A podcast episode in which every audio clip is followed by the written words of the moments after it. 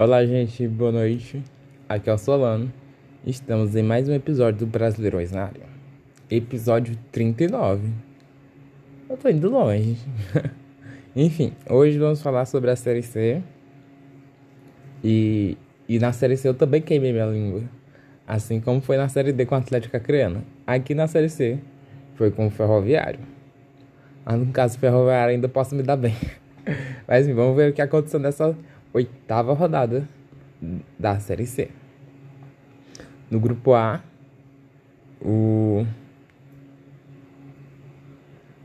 a rodada começou no sábado com jogo entre Jacuipense e Botafogo da Paraíba no Pituaçu. Eu demorei muito para falar porque eu tava esperando meu navegador carregar. Fui trollado pelo meu navegador. Eu, tristeza. Enfim. Ficaram 0x0. Jacuipense e Botafogo da Paraíba. No Arruda, o Santa Cruz parece que não vai ter outra fórmula. Senão a Série D. Santa Cruz perdeu de 1 a 0 para o Tom Benz no Arruda, dentro de casa. Eu tô, eu tô triste pelo Santa Cruz, porque o futebol pernambucano nem sim tá bem, mais ou menos, né? Assim, geralzão, não.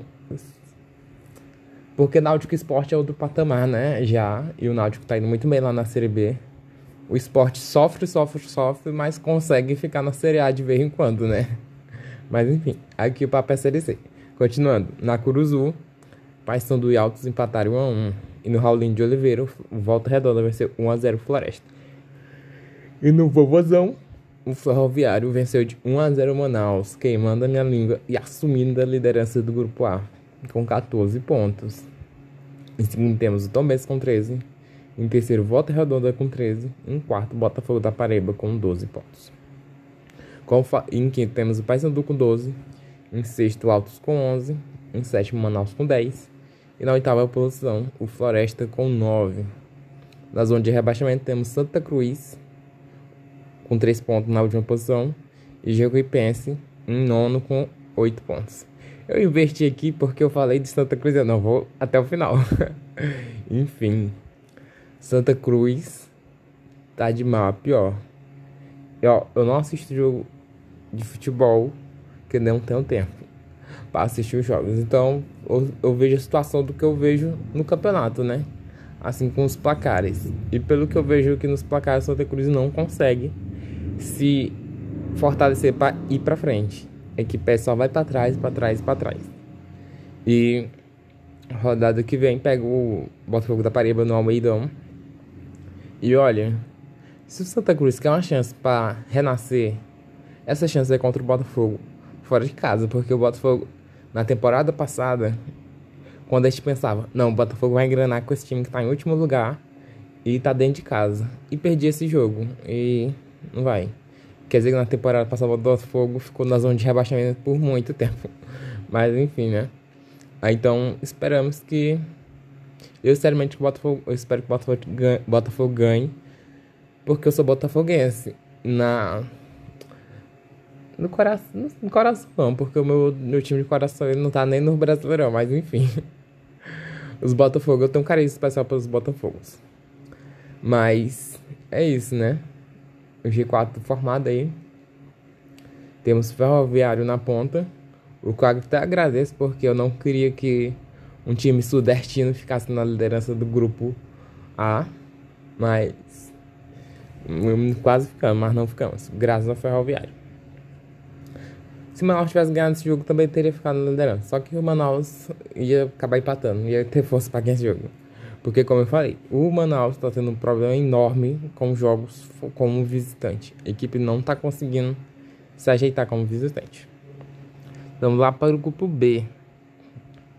Que, apesar da derrota do líder, ele continua líder.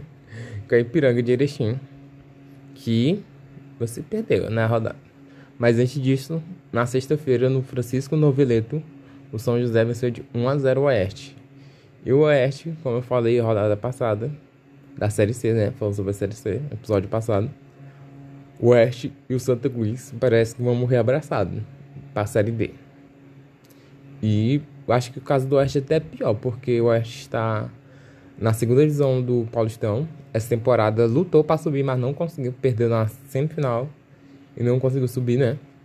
Que eu ouvi falar que o Campeonato Paulista dá muito dinheiro, né? Mas não conseguiu. Então, temporada que vai ser dura pro Oeste. No Municipal de Mirassol, outro time que queimou minha língua. Mirassol venceu de 2 a 0 o Criciúma. E o Mirassol ganhou a primeira como mandante na temporada aí, né? Precisou de quatro jogos para ganhar o jogo. Mas vamos ver se agora pega engrenação. No Orlando Scarpelli, Figueirense e Botafogo de Ribeirão Preto ficaram 0 a 0 E no Novelo Júnior, o Ituano venceu de 2 a 1 Ipiranga de Erechim. E chegando aos mesmos 16 pontos do Ipiranga. Olha, eu fiquei encabulado. Que depois de tomar 4 1 dentro de casa na segunda rodada, eu pensei que o Ituano não ia longe não. Mas aqui chegou, né? No Durival de, Brito, de Brito, na segunda-feira, o Paraná perdeu de 2 a para o Novo Argentino dentro de casa.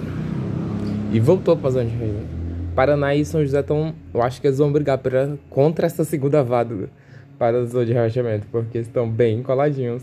Aí um rodado um tá, outra rodada outro tá. Provavelmente o confronto direto vai definir tudo. Quer dizer que rodada que vem o Paraná pega o, o time que está entregando ponto, entregando ponto, entre aspas, né? Para as outras equipes, o Oeste, mas fora de casa. Vamos ver se o Oeste renasce também dentro do, do campeonato, assim como Santa Cruz, né? E já o São José pega o Ipiranga no Colosso da Lagoa, fora de casa. Então, rodada que vem promete muita coisa. E tirando o Oeste Paraná, os outros confrontos são tudo regionais ou estaduais. E no grupo A só tem um estadual, né? Que é Floresta Ferroviária, o resto. Os outros os confrontos são. Cada time é de um estado diferente, então tem. Pois é, gente. Eu não falei o grupo. A classificação do grupo B, né? Enfim, o Ipiranga de continua líder com 16 pontos. Em segundo temos o Novo Horizontino com 16. Em terceiro com 16. Em quarto, Criciúma com 14.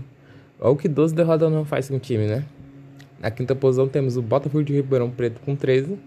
Em sexto, Mirassol com 10. Em sétimo, Figueirense com 10.